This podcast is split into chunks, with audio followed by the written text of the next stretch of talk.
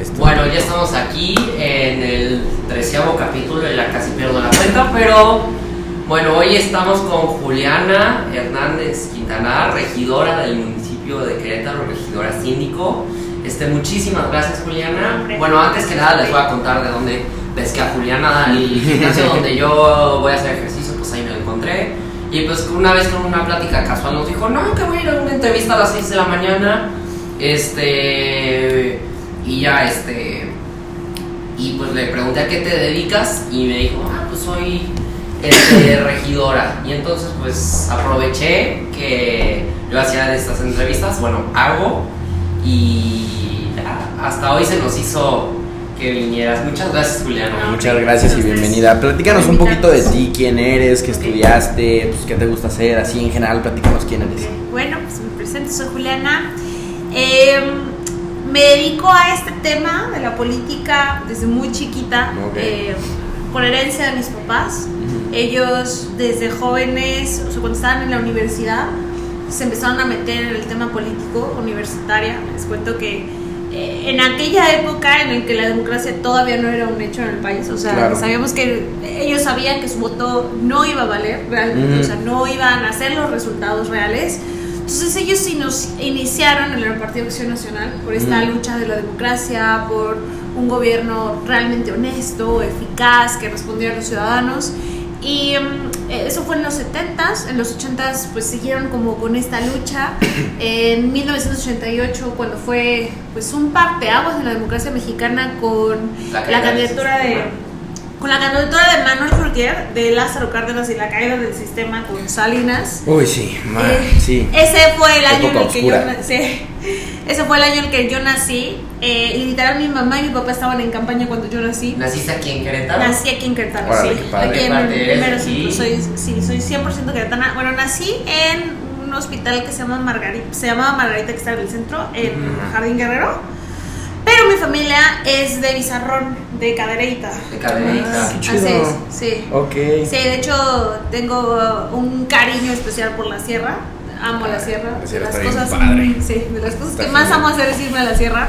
Ay, sí, está genial ir a Sí. la sierra, acampar así como en cabañas y así, a mí me fascina, Ujú. me encanta mi Oye, y hablando de tus pasatiempos, ¿qué es lo que te gusta hacer? ¿Salir a correr? Este, andar Pues en cuéntanos. bici? Ah, pues he visto que Sí. andas en bici, lo vi en una de tus publicaciones, yo también ando en bici. o sea. ¿De montaña? Sí, ahí en Laguna de Fermín justo. ¿A poco? Ah, muy bien. Sí, voy el sábado, de hecho. Ah, súper. Sí, la verdad sí me gusta mucho, o sea, a mi papá, este, pues él me enseñó pues lo que era eso y pues la verdad, o sea, yo le fui agarrando el gusto y pues yo voy principalmente a socializar, la verdad, es lo, lo que me gusta hacer y pues también andar en bici, Sí. este, mi parte favorita pues es obvio la bajada, la bajada, pues sí, entonces, Oye, pero subes eh, en la bici o te lifteas? no, a veces, muy rara vez subo en la bici, Ya. generalmente hago lift. No, Sí, pues es sí que, es que subir en la bici, Yo Bueno. siempre subo en la bici. Pues sí, Neta, está, yo- está yo- pesado, sí está Sí pesado, súper- sí pero... está pesado. Sí está pesado, pero pues es parte también. Ajá, es, es parte, la verdad, o sea, luego sí te da envidia ver cómo la gente va así en sus, en sus camionetas, pero no, pues mira, está padre, la verdad está lleno de, el bosque está increíble, Sí, es mi este, pista favorita. está ideal para acampar, nada más que luego se hace un poco de frío, y sabes, la parte que más me gusta es que hay bars, te puedes desconectar porque no llega la señal, así que quieras o no te vas a desconectar. eso de desconectarse está genial. Y pues nada, este, jamás te he visto bien. Mm, Bueno, tus pasatiempos, ¿cuáles son? yo voy normalmente los domingos. Ah, no, yo voy los sábados. Sí, eso. Bici de montaña. Eh, bici de montaña y bici también urbana, ahorita de ruta también. Eh, no me fascina tanto, prefiero mil veces la de montaña, mil veces. Pero el año pasado hice la peregrinación de la Sierra a la Basílica de Guadalupe. Ay, bici. qué En chido. bici. En bici. Ajá. Oh. Oye, no fue muy pesada. Me llevé la de montaña y fue, sí, ha sido la cosa más extrema y más No, pesada. pero yo veo en que tú eres todo terreno. Sí, o sea, te súper veo todoterreno. haciendo ejercicio Sí. a cada rato. Oye, sea, genial, qué chido. ¿Y qué tal estuvo la peregrinación? O sea, Ha sido, a ver, soy todoterreno, la verdad, Sí, sí. sí lo eres. Definitivamente, siempre me han gustado los campamentos, las cosas intensas, pero la peregrinación fue la cosa más intensa que he hecho en mi vida. O sea, porque es wow. demasiado, de, o sea, era levantarte, dormir, a veces tres horas, a veces cuatro horas, a veces no dormir. ¿En dónde dormías? Eh, mira, la verdad es que normalmente los peregrinos se juntan en alguna parroquia y ahí ponen su sleeping todo. La verdad yo sí diferencié y me dormía en, o sea, por ejemplo, la primera noche mi mejor amiga es de Jalpan, entonces me dormía en la casa de mi mejor amiga. Este, y ya de ahí nos fuimos a Pinal de Moles, no, perdón, a Landa de Matamoros y ahí Ajá. salimos. Y ya la segunda noche en Pinal y ahí en unas cabañitas de un amigo. Sí. Ahí es la, la tercera noche. Es que yo tengo amigos en toda la sierra. O sea, tienes amigos regados por lados. Qué Entonces chido. me quedé Y aparte en la sierra. Ay, me quedé, ya el tercer día me quedé en la granja de un amigo de Ezequiel Montes. Este, y así. Oye, ¿qué tal es la sierra? Lo digo porque sí que vergüenza, yo soy queretano, o sea, de familia, cuatro generaciones, sea de paso. Siempre en todos los Y, podcasts dice lo mismo. este, No conozco la sierra. Me o sea, no conozco ni la peña de Bernal, Una vergüenza. Yo sé, Sí. yo sé que es una ¿No conoces la vergüenza. peña de Bernal? No conozco la peña de Bernal. ¿Nunca la has subido? No, pues No, no, nunca he ido al ¿Cómo pueblo no? de Bernal. No, no. ¿Por? ¿Qué onda aquí? Sí, tengo que Estás preguntar. loco. estás loco. cuatro generaciones, pero no conozco la peña. ¿Cómo? O sea, ¿y explicación? ¿Explicación de qué? No, pues mira, yo generalmente. Llévatelo, por favor. Sí, ya. Generalmente no salgo del municipio de Querétaro o del municipio del Marqués. Pero Mm. sí, o sea, Pues tengo. un día vamos a la peña. No, un día vamos, un- me va a subir a la camioneta de la fuerza y me va a llevar allá a la peña de verdad. No, la peña está bien padre. Debería. Aparte ahí venden venden unas gorditas, las de negrito, ¿las conoces? Que venden Claro, gorditas y micheladas. Oh, Sí, ya se me las del antojaron. negrito son mis favoritos. Sí, bueno, ah, dicen que hay unas queso. dicen que hay unas más buenas, así que dicen que son las mejores. Yo he escuchado que está como por el pie de la peña, pero yo me quedo con las de negrito No. porque pues, son las de confianza, aparte Sí, las de miches están bien ricas, Sí. o sea, todo ya está genial. Pero o- oye, a ver, tú nos estabas contando que estudiaste derecho en el TEC, ¿no? Sí. ¿Cómo estuvo ese ese esa parte de tu vida? ¿En qué año estabas estudiando en el, en el TEC? En el TEC, soy quetana, nací aquí, estudié la prepa del TEC de Monterrey. Les comentaba, empecé dos años de relaciones internacionales, pero no Pero, me gustó. ¿Por qué no te gustó? Am, la verdad es que, a ver, para ser muy claros, mm, ¿cómo, ¿cómo se los digo? O sea, no es una ciencia, no tiene un método, no tiene Mm. una técnica, no tiene una disciplina. Claro. O sea, relaciones internacionales más bien debería, para mi gusto, debería de ser una especialidad, Una no una carrera. Ok. O sea, la verdad es que ya después, o sea, los que se dedican a las relaciones internacionales, que son temas diplomáticos, eh, temas en empresas de, de cuestiones de otros países, normalmente tienen otras carreras, economía, derecho, eh, cualquier otra, y ya después haces la especialidad. Y la verdad es que en ese tiempo, digo, este, mis cole bueno, los que eran mis colegas, no les va a agradar mucho este comentario, pero la realidad es que em, las clases, a ver, yo, yo leyendo libros sobre teoría y sobre historia y los periódicos internacionales todos los días, adquiría el mismo conocimiento, la verdad. Ok. Entonces, eh, y sentí que también no me iba a dar las herramientas necesarias para... Como una carrera un poquito ambigua, ¿no? Súper ambigua. La verdad es que es muy ambigua. A ver, y ojo, las relaciones internacionales no son ambiguas y son una parte No, esencial. claro. Y a mí me sigue encantando. O sea, me encanta el tema de la geopolítica, me encanta el tema eh, de, de- saber qué está pasando en el mundo. O sea, ahorita lo que está pasando con Ucrania, lo que está pasando con Israel y Uy, sí. Palestina. O sea, es un tema que me apasiona y que para nada eh, pues, se digamos se hace, se hace a un lado los- la importancia de esas materias Claro. pero yo sí creo que como carrera eh, es difícil que, que tengas un método, que tengas un- una, una salida profesional inclusive. Ok. O sea, estar, Entonces- estar indagando de, de todo, o sea, querer siempre saber más del tema. Sí, exacto. O sí, como- claro, digo, eh, a ver, pero sí creo que antes necesitas tener, conocer o una ciencia, o una técnica, o una disciplina. Ok. ¿Sí me explico? A Como no maestría, ser- ¿no? Como maestría Sí, en a no relaciones ser que te quieras dedicar 100% a eso, o sea, la vida diplomática, ok. Si no, yo creo que es una, una carrera en la que va a ser complicado Claro. que eh, encuentres un campo laboral. Y además, algo muy cierto, me lo dijo, cuando yo estaba estudiando, mi profesor, un profesor de economía me lo dijo, me dijo, a ver, es que las ciencias internacionales no tienen un método. O sea, a ver, hay, las ciencias sociales son muy claras y las madres son cuatro. Ciencia política, sociología, economía y eh, psicología. No, psicología. El derecho no es una, no es una ciencia, no es una ciencia social, es una disciplina. Ajá, exacto. que Utilizas normas eh, que son reglas de conducta para precisamente controlar la conducta del ser humano. Ok. Pero- Oye, ¿nunca pensaste en dedicarte hacia la abogacía y a defender pues, a la gente, defender derechos? Eh, a ver, como abogado, la verdad es que el que estudia Derecho tiene un campo gigante de trabajo. Gigante de trabajo, y eso es otra cosa. Digo, no es que ame mi carrera y la defienda completamente, es que el Derecho te enseña un método. O sea, te enseña una, digamos, una lógica de vida. O sea, es decir, está el problema, está la ley, está la solución, están los, este, los mecanismos de solución, eh, etcétera, están las instituciones. ¿Sí me explico? O sea, es, es una estructura concreta, es un mundo que tiene un orden. Ok. Eh, las relaciones internacionales son parte de muchos, de muchos otros mundos. ¿Sí me Ujú. explico? Son parte del mundo de la historia, son parte del mundo de la economía, son parte del mundo de la sociología. Son ¿Sí me explico? Oye, Sí. ¿quién lo estaba diciendo antes? Porque yo sí me quedé bien Ajá. picado. ¿No estaba diciendo alguien antes algo de una. Pues de las relaciones internacionales, ¿no? Que. Antes de que Ger te preguntara lo de la abogacía, estabas contando algo. Ah, es que me quedé bien picado. Am, Ya se nos olvidó. no, pero eh, te comentaba, híjoles, pero eh, específicamente qué parte te llama la atención? ¿Por Oye, qué interrumpes? Ger? No, platícanos a ver, y consejito rápido. Si alguien dice, como todavía quiero estudiar relaciones internacionales al 100% porque es mi pasión y así, tienes que hablar muchos idiomas. Tienes que hablar bastantes idiomas para ser exitoso en relaciones internacionales. Entonces, eso ténganlo muy en cuenta porque es también lo que me han dicho muchos amigos que Sí. estudian. No, y es, es muy bonito, o sea, es muy entretenido, pero de- después cuando sales al mundo real es muy complicado. Claro. Sí, yo, lo- yo, yo lo aconsejaría más en todo caso como una, eh, como una especialidad. En todo caso, ya si te quieres meter al mundo diplomático, pues te metes al Matías Romero, que es Claro. el, el instituto para hacer eh, servicio civil de carrera en el área, en el servicio exterior mexicano. Oye, y ahora platícanos, ¿qué, ¿tú qué le dirías a los jóvenes que, este, que votan por primera vez? O sea, ¿qué Ay, les dirías? Yo, yo, yo, para nosotros. Híjoles, Cuéntame.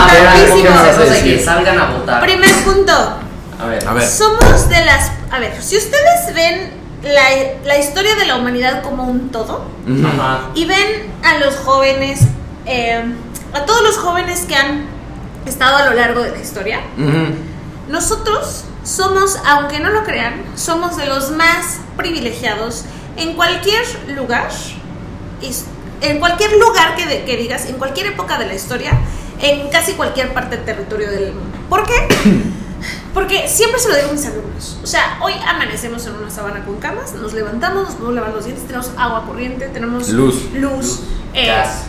Tenemos bajamos a nuestra almohadas. cocina, tenemos almohadas, bajamos a nuestra cocina y hasta tienes la posibilidad de decidir qué puedes desayunar. Si quieres un cerealito o quieres unos huevitos. Si quieres un café o no. Tienes agua corriente. Si te duele la cabeza te tomas una pastilla. Sí, no manches. Eh, no, no, no. Eso La tele. En, la- en la- en el bienestar, digamos, físico. Pero además en el tema de las libertades políticas, no saben, o sea, me encantaría que nos echáramos un clavado a la historia para que sepan cuánta sangre, cuánto sudor, cuántas lágrimas, cuántas vidas costó el hecho de que ellos pudieran salir un domingo a decidir quién quiere que los gobierne. Sí, no manches. Y eso es otra cosa que siempre les digo a mis alumnos. A ver, Ah, eres maestra. soy maestra también. ¿En Ah, qué chido. En la UAC. Oh, ¿qué Sí. Wow, yo estoy sorprendido. Sí. ¿Qué clase Doy, se llama Tendencias Sociopolíticas. Es justo Ah, una introducción qué a las ciencias sociales. Ok, Oye, bueno, sigue. de la UAC. Ujú. La verdad, Síguenos contando, síguenos contando.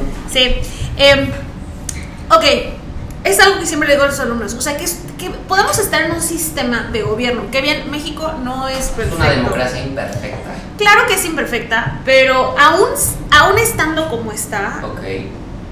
costó años de a- años de trabajo, la vida de cientos de miles de personas que hoy pudiéramos salir de nuestra casa, que tengamos una credencial de lector con nombre y que nosotros podamos decidir quién nos va a gobernar. Exacto. Sí. Eh, es un, de verdad que ojalá que tuviéramos la conciencia del privilegio que es ello. Y que el hecho de que, de que no lo hagas, uno, evidentemente es algo muy egoísta, Sí. muy irresponsable y perdóname que lo diga, también muy estúpido. No Claro. salir a votar. Sí. Exacto. Oye, La- No, y sabes- Ajá. déjame un segundo. La raíz, a mí me, me encanta decir esto porque, de hecho, digamos que la raíz de la palabra estúpido no se quiere, no, no quiere decir a una persona que no sea inteligente, sino se refiere a una persona que no participa y que no se involucra en los asuntos públicos. Pero además suele ser tonto porque, quieran o no, les guste o no, si, si ellos no toman una decisión, con respecto a la política, con respecto a quién nos va a gobernar, alguien más la va a tomar por ellos. Y aunque seas el niño más artístico y sensible y te valga que eso, la política, y digan que odio la política porque está lleno de ratas y lleno de gente asquerosa, que muchos de ellos sí lo son así, pero habemos otros que de verdad luchamos por tener un México mejor. Em, tarde o temprano va a abarcar algún punto de tu vida, para Claro. bien o para mal. Claro, tarde claro. o temprano. Y que si no tomas tú esa decisión en una vía democrática, en algún momento te va a cobrar la factura. Sí. O sea, ¿tú crees que sí podríamos acabar como pues, una democracia donde el INE no existe? Eso no sería una democracia o una democracia Bueno, ficticia. ajá, una democracia. No, y de hecho, votantes, pues, unas embarazadas, padrón rasurado. justo. No, pues, sí, aparte- todas las mañas, créeme No, que- Ger, no, pero acuérdate, o sea, inclusive en este gobierno ya se intentó desmantelar al INE y se, Quieren lo- y seguirlo se logró.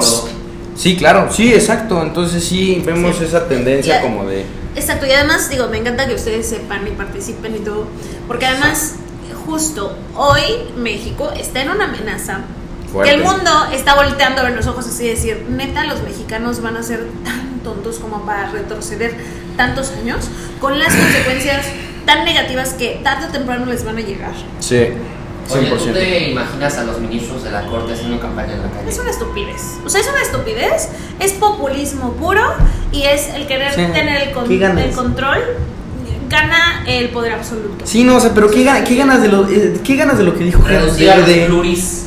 Eh, también, a No, ver, sí. todas, todas las propuestas que están haciendo son vías autoritarias. Claro, y 100%, antidemocráticas. 100%. Los pluris, los pluris es la forma de tener los pesos y contrapesos en las cámaras de diputados, porque al final, esto lo explico muy sencillo. Am, digamos que eh, en el PAN, digo en Querétaro, es muy claro. Querétaro, por ejemplo, en 2021, Ujú. eh, el PAN arrasó. Se ganó O sea, los se ganó, 15 distritos. se ganaron los 15 distritos. Sin embargo, gracias a los pluris, otras fuerzas políticas que también tuvieron un- una votación significativa, Razonable. razonable, y que además, a ver, el hecho de que la mayoría haya votado por el PAN no quiere decir que los 80 mil queretanos que votaron por Morena no tengan que ser escuchada su voz. Claro. O sea, claro. ellos también tienen derecho a tener representantes en la Cámara y que hablen por ellos, por los que piensan como ellos. Ujú. Es un derecho eh, democrático estar equitativamente representados según la cantidad de votación que tengas. Si no tienes nada de votación, pues no vas a tener representación. Pero si sí la tienes, eh, de- debe de estar alguien que hable por ti, por tus ideales, por tus principios, por tus propios intereses. Yo te tengo una buena pregunta que se me acaba de ocurrir ahorita. ¿Qué opinas tú de las decisiones que se están tomando en Palacio Nacional en conforme a las reformas electorales, a las reformas energéticas, eh, de educación, a todas estas reformas que hemos visto que pues para cierta gente pueden ser muy buenas, pero para cierta gente pueden ser muy malas. Y pues cuando eh, vistas desde un punto un poquito neutro, pueden ser buenas o malas, pero la verdad es que yo sí veo una inclinación muy impositiva, sobre todo en las reformas electorales. ¿Tú qué piensas? A ver, definitivamente hay un plan eh, trazado, eh, operado desde el gobierno federal, desde Palacio Nacional, para hacer una sola cosa y quedarse, eh, es que una sola persona se quede con el poder absoluto. Y hacer que el Estado tenga el control de todo Claro. que esa persona tenga el control del Poder Judicial, del Poder Legislativo, de los organismos autónomos, eh, de la producción de energías, de, pues, de prácticamente todo, de los programas sociales. Es, es un autoritarismo absoluto, eh, digamos, eh, impulsado con demagogia. Oye, yo quiero hacerte una pregunta un poco eh, interesante. ¿Tú crees que el PAN en Querétaro tiene sobre representación?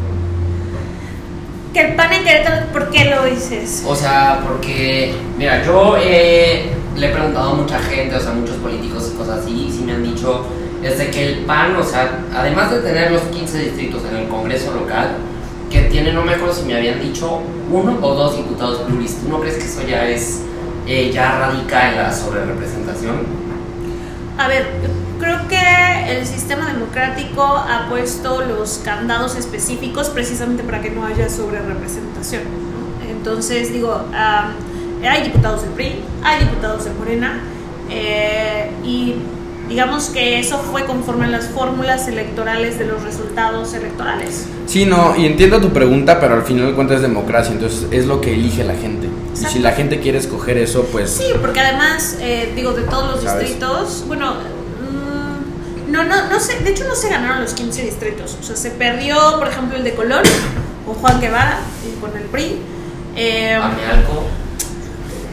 no, el de Amealco, el de Amealco es corregidora Huimilpan Amealco y ese sí se ganó. Eh, Ok. Oye, y a nivel federal, hablando de distritos, ¿cómo, cómo funciona? O sea, ¿cuántos eh, diputados, cuántos curules tiene en, el, en la Cámara de Diputados? A ver, la Cámara de Diputados está conformada por 500 diputados, Pero- 300 de mayoría relativa, 200 plurinominales. Eh, en Querétaro son 6. Seis. Hoy en día son 6. Ok. Son, son seis, son seis distritos locales, perdón, de seis distritos federales y los plurinominales, lo que pasa que ahí eh, las plurinominales federal no es por estado, sino es, es por circunscripción. Ajá, nosotros somos la segunda circunscripción. La, no, Sí, no. hoy en día somos la quinta. Ah, ya pasamos. Estábamos en la primera y ahora vamos en la quinta. Ya vamos a la En quinta. esa circunscripción estamos con... Aguascalientes. No, ya nos cambiaron. Antes era Aguascalientes, eh, Monterrey y Querétaro y había otro. Con Guanajuato. Y Guanajuato. ¿Y ahorita con quién estamos? Hoy estamos con Hidalgo, Ajá. Michoacán, Colima. Estado de México y Querétaro. Ah, ¿Y la. Ciudad de México con quién está? No sé en qué circunscripción esté la O sea, pero son cinco, ¿no? Son circos, es- Cinco. Cinco, cinco. Oye, y en cinco el, en el tema de los circunscripciones. senadores también funciona igual, ¿no? No, en los senadores es. la- la- el Senado es una representación ahí sí por estado. Por estado, tres Entonces, por estado. Cada estado a fuerzas va a meter tres, dipu- tres senadores. Ajá. Van a ser dos por mayoría y uno plurinominal. Uno plurinominal, Ajá. pero que aún así siga representando al estado. Sí, representando al Oh. estado. Es que también están los de lista nacional, que ellos sí son pluris pluris. Exacto. Sí. Oye, y yo, a ver, yo te tengo una preguntita aquí. Porque andábamos checando tu Insta, y yo, y vimos que eres una eh, regidora muy cercana con la gente. Ajá. Y yo te quería preguntar, como servidora pública en un cargo de elección popular, ¿qué, ¿cómo se siente, cómo vives tú ser como tan cercana con la gente? Mira. ¿Cómo se vive eso? La verdad, ¿Te piden fotos en la calle? No, eso no. nada, tampoco tanto. O sea, pero es como pesado, No. o sea, ¿qué, qué se Mira, disfruta? por un lado es muy bonito y es, o sea, creo que es lo que te, te mantiene en la realidad. Ay, este conocer las distintas realidades de las personas de todo tipo, ¿no? O sea, a ver, por ejemplo, hoy eh, y aparte, digo, a mí me encanta por un lado porque yo, yo soy apasionada de la política porque creo que, a contrario de lo que piensa mucha gente, creo que el poder es para servir a la gente. Claro, Siempre les digo a mis alumnos, el poder no es bueno ni es malo, el poder depende de cómo lo Para uses. Por supuesto, no por para supuesto. Es eh, un punto muy importante. Es, No es para. Porque, a ver, o sea, no, no se imaginarán cuánta gente ve a las presidencias municipales, a las gobernaturas, a las diputaciones como un botín. eh, un botín de guerra que hay que ganar, ¿no?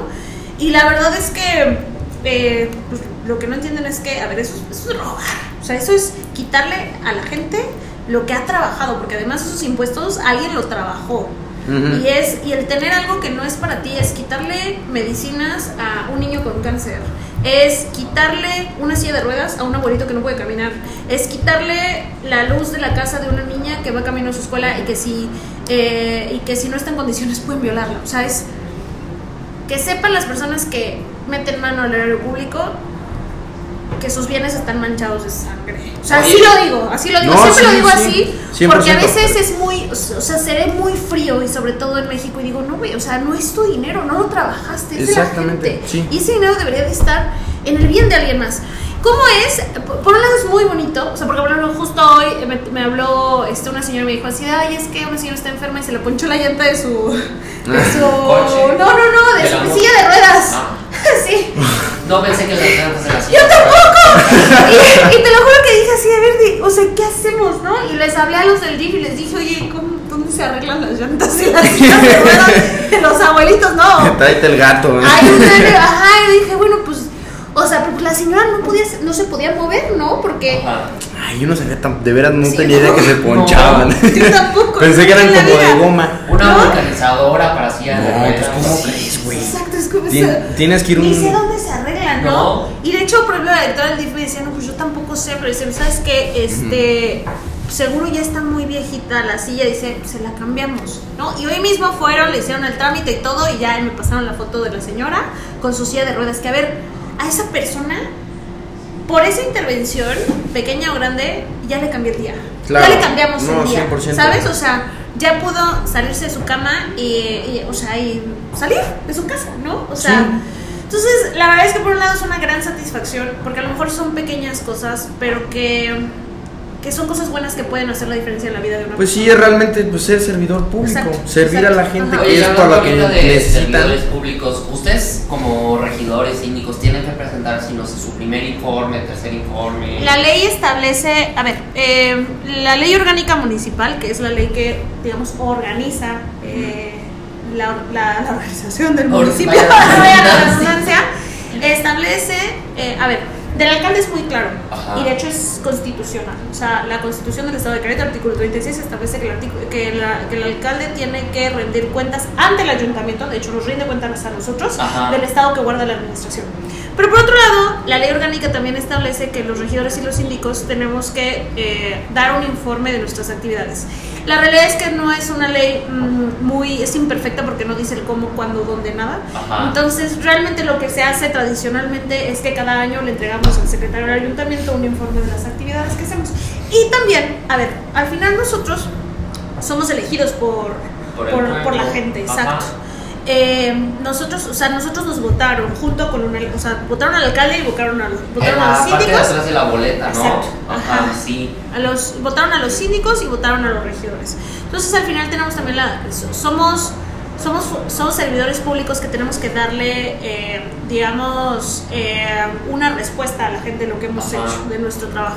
Entonces también tenemos, podemos entrar en, eh, digamos, en el precepto que la ley establece de cómo y dónde eh, rendimos, rendimos eh, nuestro informe de actividades, que ahí se equipara a la de un presidente municipal, a la de un diputado federal, de un diputado local y regidores. Que la ley establece que anualmente puedes durante 13 días Ajá. meter publicidad, espectáculos. 13 días. 13 días. Que es básicamente, eh, son 5 días, no, 7 días Ajá. antes de tu informe, de tu evento, y. 5 días Y después. cinco días después. Puedes meter publicidad, puedes hacer este propaganda, básicamente. Oye, y hablando de actividades, ¿estuviste tú el lunes en el Teatro de la República? No, ¿tú crees que a los, a los regidores y a los síndicos no nos invitan? ¿Y a quiénes invitan? Diputados locales, diputados federales, gabinete estatal, presidentes municipales. Y lo que pasa es que, a ver, este es un evento eh, a nivel federación. Ajá. Viene el presidente de la República, aunque este año no vino. Eh, pero viene el Estado Mayor Presidencial, vienen diputados federales, sí, sí me explico. Entonces, Ajá. sí vienen autoridades del Estado, pero ya más arribita, como el alcalde. O sea, ustedes sí se quedaron fuera. Sí, de hecho yo en toda mi vida nunca he ido a ese evento. Yo ni siquiera Sí. iba al Teatro de la República. No, yo una vez sí fui, está bien No, bonito. Está bonito. Ah, Me acuerdo que una vez que fui, tocaron con, tocó la estudiantina y estuvo bien chido. Oye, yo te tengo una preguntita y un, aquí un pequeño comentario. Porque mucho se habla de que los jóvenes somos muy apáticos en la política. Y pues como me encantó neta, oye, estaba muriendo de risa por tanto con el ejemplo que puse de no importa si eres bien artístico y así ya es el típico joven de que no, es que a, mí no me importa la política, yo solo quiero escribir y hacer mis cosas.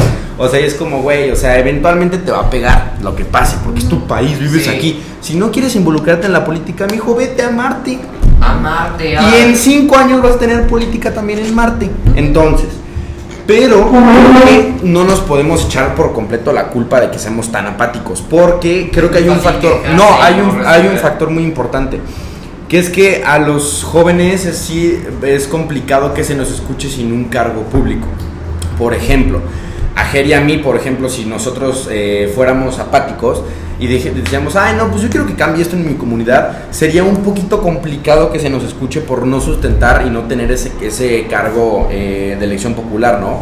Entonces, o sea, ¿tú qué opinas de la apatía de los jóvenes? Tú que me imagino, pues, y hemos escuchado que sabes pues mucho de historia. ¿Cuál crees que realmente sea la raíz? Porque pues pueden ser inclusive las redes O sociales. sea, yo así. digo que también las personas mayores, o sea, que... No, no creo, porque en personas mayores siempre han habido. En las Siempre personas- han, no. en las elecciones del 18, que el segundo grupo mayor con mayor absten- abstencionismo fueron las personas mayores. Pues sí, pero porque son otras circunstancias. Y la verdad yo no creo que sea eso, porque siempre han habido personas mayores. Pero tú qué opinas? Porque Mira, tenemos la una verdad democracia es muy que, buena. Mira, la, la realidad es que el tema del- de la poca participación en los jóvenes es una cuestión de naturaleza humana e Ok. histórica. Hay una frase, si ahorita la- buscas y la googleas, de Aristóteles. Ujú. Eh, ponle este, frase jóvenes Aristóteles. A ver, a ver, a ver. Ok, ok. A ver, y Aristóteles, estamos hablando del 180 antes de Cristo, o sea, hace dos Ah, sí me acuerdo que se expresaba mal de los jóvenes. Ajá, sí, Entonces sí. no tienen control y están siempre de mal humor. Han perdido el respeto a los mayores, no saben qué es la educación y carecen de toda moral. Sí me acuerdo que la leí y dije, desde ese tiempo se expresaban mal de nosotros. A ver, o sea, es una cuestión un, un tanto de naturaleza. Ok. Eh, siempre ha pasado, pero o sea, también siempre ha habido sus excepciones. Y, y también sus vocaciones, ¿no? O sea, porque al final, eso sí, la participación y el involucramiento con los derechos, con las obligaciones cívicas básicas, es para todos. O sea, no es... eh, no, no es cuestionable, pero tampoco yo no le voy a exigir absolutamente a todos los jóvenes que estén participando y estén escuchando los debates de los diputados, etcétera. No, a ver, es entendible que tienen sus distintas Sus intereses. sus distintos intereses. Entonces, les digo la verdad, ese ha sido un tema de la- toda la historia de la humanidad, ya lo decía Aristóteles. O sea, Bueno, sí, Hace Aristóteles- más de 2000 años. Pero Ajá. sabes que yo no dejo de pensar en los jóvenes del 68 y en cómo de verdad todo No, claro. el mundo, la Ibero, la UNAM estaban así, pero volteándose contra el en gobierno. ese sentido estoy totalmente de acuerdo. Sí creo que hay generaciones y también circunstancias que te obligan a eh, levantar la voz. A ver, en ese tiempo justo fue una generación, digo, ahí hay todo un contexto social, político, cultural, musical. A ver, o sea, estábamos en una época en donde todos los, o sea, toda la música era de protesta, era de participación, era de eh, o anarquía o, o libertad. O sea, Ay, hubiera sido feliz ahí. era, era una época en la que, o sea, en la que todo animaba a la participación y a la búsqueda de libertad. Que en Ok. ese momento no se tenía. Hoy en día a lo mejor son apáticos, porque es lo que les digo, o sea, te levantas y subes lo que quieres, o sea, puede ser la mayor, este, la, la frase más erudita del mundo o el TikTok más estúpido, lo puedes subir a redes, o lo Oye, puedes hacer, ¿no? Entonces, Sí, hoy en día los jóvenes tienen algo básico que es libertad. En Ujú. ese tiempo, en el 68, no lo tenían. Sí, eso Entonces, sí. por eso se hicieron esos movimientos. Sí, y se dio sí. también en Chile, se dio también en Europa, en Francia. O sea, creo que también la participación de los jóvenes también depende de la coyuntura y el momento histórico y Ujú. cultural. O sea, ahorita tú ves conveniente que los políticos sean influencers, este, porque ahorita hay muchos casos que sí andan. Pues, Me este, acuerdo del Marcelo Ebrard. Marcelo. Ebrard y de, de muchos más. o sea, que- no, Yo que creo- mi día a día. Yo creo que todo político y toda persona debe ser auténtico. O sea, si eres bueno con TikToks y te sale bien y la gente dice, ah, qué cool, pues O sea, pero hazlo. estar bailando en TikTok como político. Pues es que pues, cada sea, quien sí. hace lo que quiere. Ah, mientras des resultados. A mí lo que. Baila a mientras des que- resultados. Sí, o sea, digo, al final, este, yo no, o sea, a mí me, yo, o sea, soy malísima. O sea, Para los TikToks. No, créeme que yo. Sí, yo también soy bien malo. no, o sea, a mí no me pongan a hacer ese tipo de tonterías, pero. Este, y a lo mejor hay gente que, pues, que su tiempo libre hace TikTok. ¿no? Hace TikTok. Yo, este, yo leo, voy a bici de montaña, ¿no? Ajá. Adelante. Yo creo que el tema es, o sea, ser auténtico, ¿sabes? O sea, a ver, por ejemplo, la neta, o sea, y esto no es, este, no es propaganda. Ajá. A mí me parecen los TikToks de, de Xochitl buenos. O sea, Están chidos, a mí me encantan, la neta. o sea, por ejemplo, a mí me da muchísima risa de que se burlaron de ella de que de su discurso de ingle- en inglés. Ah, sí, dijo, ¿no te gusta? Vamos a ver cómo se pronuncia y se pronunciaba exacto, igual. Exacto, sí. Este, Sí, eso está cool. como, ajá, eh, están ingeniosos, están entretenidos, o sea, pues están bien, digo, y no, no, no tiene nada malo. Al final son las herramientas que hemos tenido, que tenemos ahorita para comunicarnos. Y, eh, o sea, antes era el cassette y el radio, hoy es el TikTok. Sí, pero ¿sabes de qué? Sí me acuerdo horrible que yo dije, "Ah, ¿qué es esto? Y también no es como para echar tierra, pero me acuerdo de que en el eclipse dijeron unos, me acuerdo que lo subió este, el del, el del Morena, ¿cómo se llama? Este... Mario Delgado. Delgado, Mario Delgado, y dijo, cielo, danos una señal, y se veía la C de Claudia en la luna, y yo dije, "Ah". Ok. Pues estuvo horrible, ser auténtico. Oye, y ya para terminar, ¿qué es lo que te deja esta entrevista? A ver, platícanos. Bueno, el podcast. porque Bueno, es podcast, podcast. como le quieras decir. La verdad, me encanta conocerlos, que les interese este tema, eh, que quieran escuchar, eh, que quieran aprender, que se quieran involucrar. Eh, o sea, la verdad es que me deja esperanza en su generación. Ay, qué chido. Sí, no está la fe perdida. Me- mejor, no pudimos haber dejado algo mejor. Qué bueno. Porque Bueno. siempre me burlo de su generación. la es que somos muy buleables. Juliana, muchísimas gracias por haber venido hoy. Mil Ay, gracias. oye, cuando quieran, de verdad. No, gracias a ustedes, de verdad. Bueno, pues esto fue todo por hoy y nos vemos la próxima semana. Adiós. Bye.